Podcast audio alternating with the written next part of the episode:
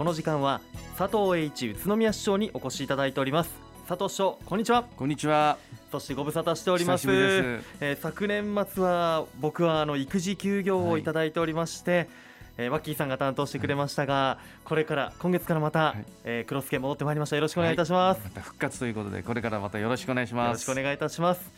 さて市長、はい、多くの都道府県でまん延防止等重点措置の適用が決定されるなど大変厳しい状況になってしまいましたね。今後もさらなる感染拡大を防止するためにもより一層感染防止対策を取らなくてはなりませんね。そうですね。県内では感染力の強い新たな変異株オミクロン株への置き換わりにより感染拡大が続いています。また市内でも複数件クラスターが発生するなど感染者が急増しており感染者の約8割がワクチン接種済みの方のブレイクスルー感染です。引き続き最大限の警戒と慎重な行動をお願いいたします。はい。感染拡大を防ぐためにも私たち一人一人が責任を持って行動することが重要となってきますね。そうですね。皆さん感じていらっしゃるように新型コロナウイルス感染症の影響が長期化しており感染予防や感染拡大防止のためにもワクチン接種が重要ですそのため市では3回目のワクチン接種にスピード感を持って取り組んでいます。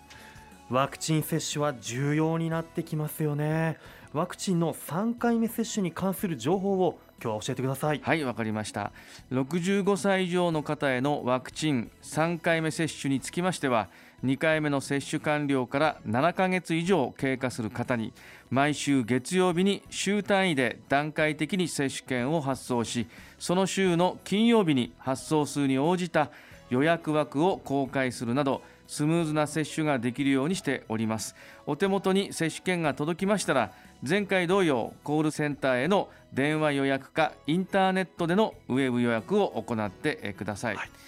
当初2月1日から接種を始める予定でしたが1週間前倒しし1月25日から1月31日まで東武宇都宮百貨店でモデルナ社ワクチンの接種ができるようになりました。その後2月1日からは当初の予定通り各会場でもワクチン接種を開始いたしますので接種をお願いいたします。はい。私たちも速やかに3回目の接種を完了したいところですが予約はすぐに取れるのでしょうか？はい。現在も接種券が届いた方には順調に予約いただいており2月以降も集団接種と個別接種の組み合わせにより月曜から日曜日まで毎日接種可能な体制をとってまいりますので積極的に3回目の接種を受けていただきますようご協力をお願いいたします。はいまたみんなが気になっていることかと思いますがファイザー社とモデルナ社のワクチンについて効果の違いはありますか？はい。ファイザー社とモデルナ社のいずれも2回目接種から約半年後も高い重症化予防効果が維持されています。また初回接種の効果を約半年間比較した国の観察研究ではモデルナ社のワクチンの方が感染予防発症予防重症化予防の効果が高かったと報告されていますので安心して接種をしてください。はい。先ほど東武百貨店でモデルナ社ワクチンが接種可能とのお話がありましたが副反応についても知りたいのですが。はい。モデルナ社ワクチンにおける3回目接種のワクチンの量は初回接種の半分の量となります。2回目接種と比較をして発熱や疲労などの接種後の症状が少ないことが報告されています。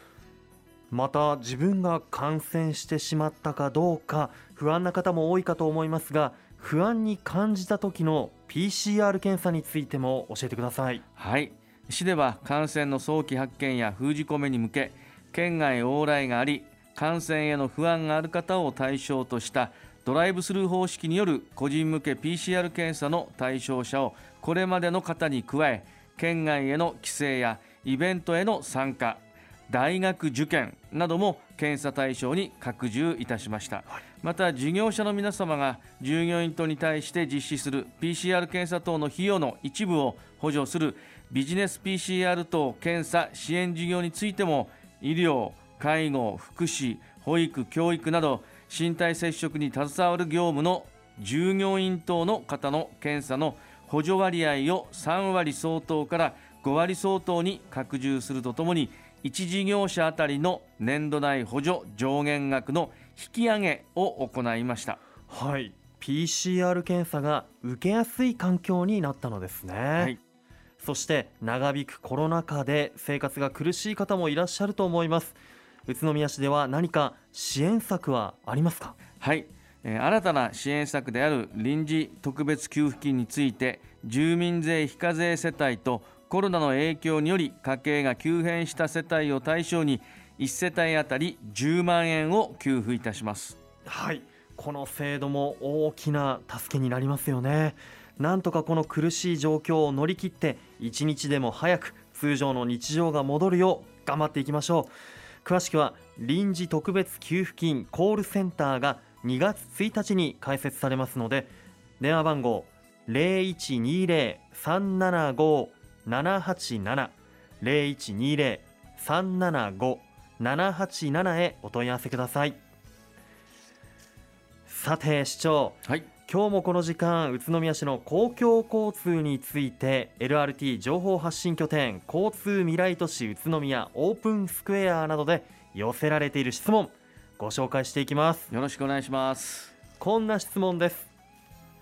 LRT 整備工事の進捗状況を教えてくださいということですが市長お願いいたします。はい LRT 事業につきましては多くの方のご協力をいただきながら開業に向け着々と工事が進んでいます。昨年11月からはいよいよ絹通りでレールを敷く準備が始まったところであります。早いところでは今月からレールを固定するためのコンクリートブロックの据え置きが始まっています。車線数を変更しての工事となりますのでご迷惑をおかけいたしますが案内看板や現場の誘導に従って通行していただくほか周辺道路の利用などご理解ご協力をお願いいたします。また3年がかりの工事となった鬼怒川橋梁については昨年夏に東西がつながりました。昨年11月からは橋の上にレールを敷く工事を行いおおむね完了いたしました。また平出町にある車両基地では今月 LRT 車両ライトラインの全17編成のうち7編成目と8編成目が納入されました。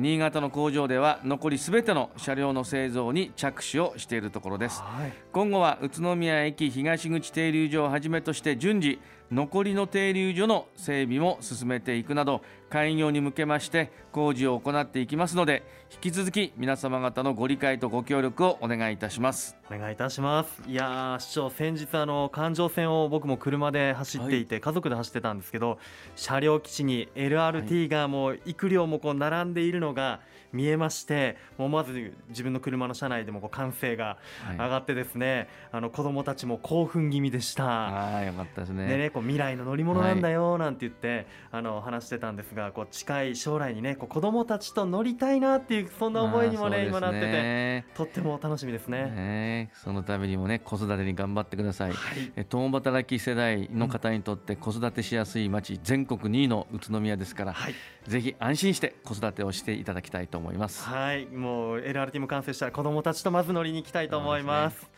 なお LRT の詳しい情報特設ホームページ umovenext.net Facebook も展開していますのでぜひご覧ください。引き続きラジオを聴いている皆さんからのご質問も受け付けていますのでお気軽にお寄せください。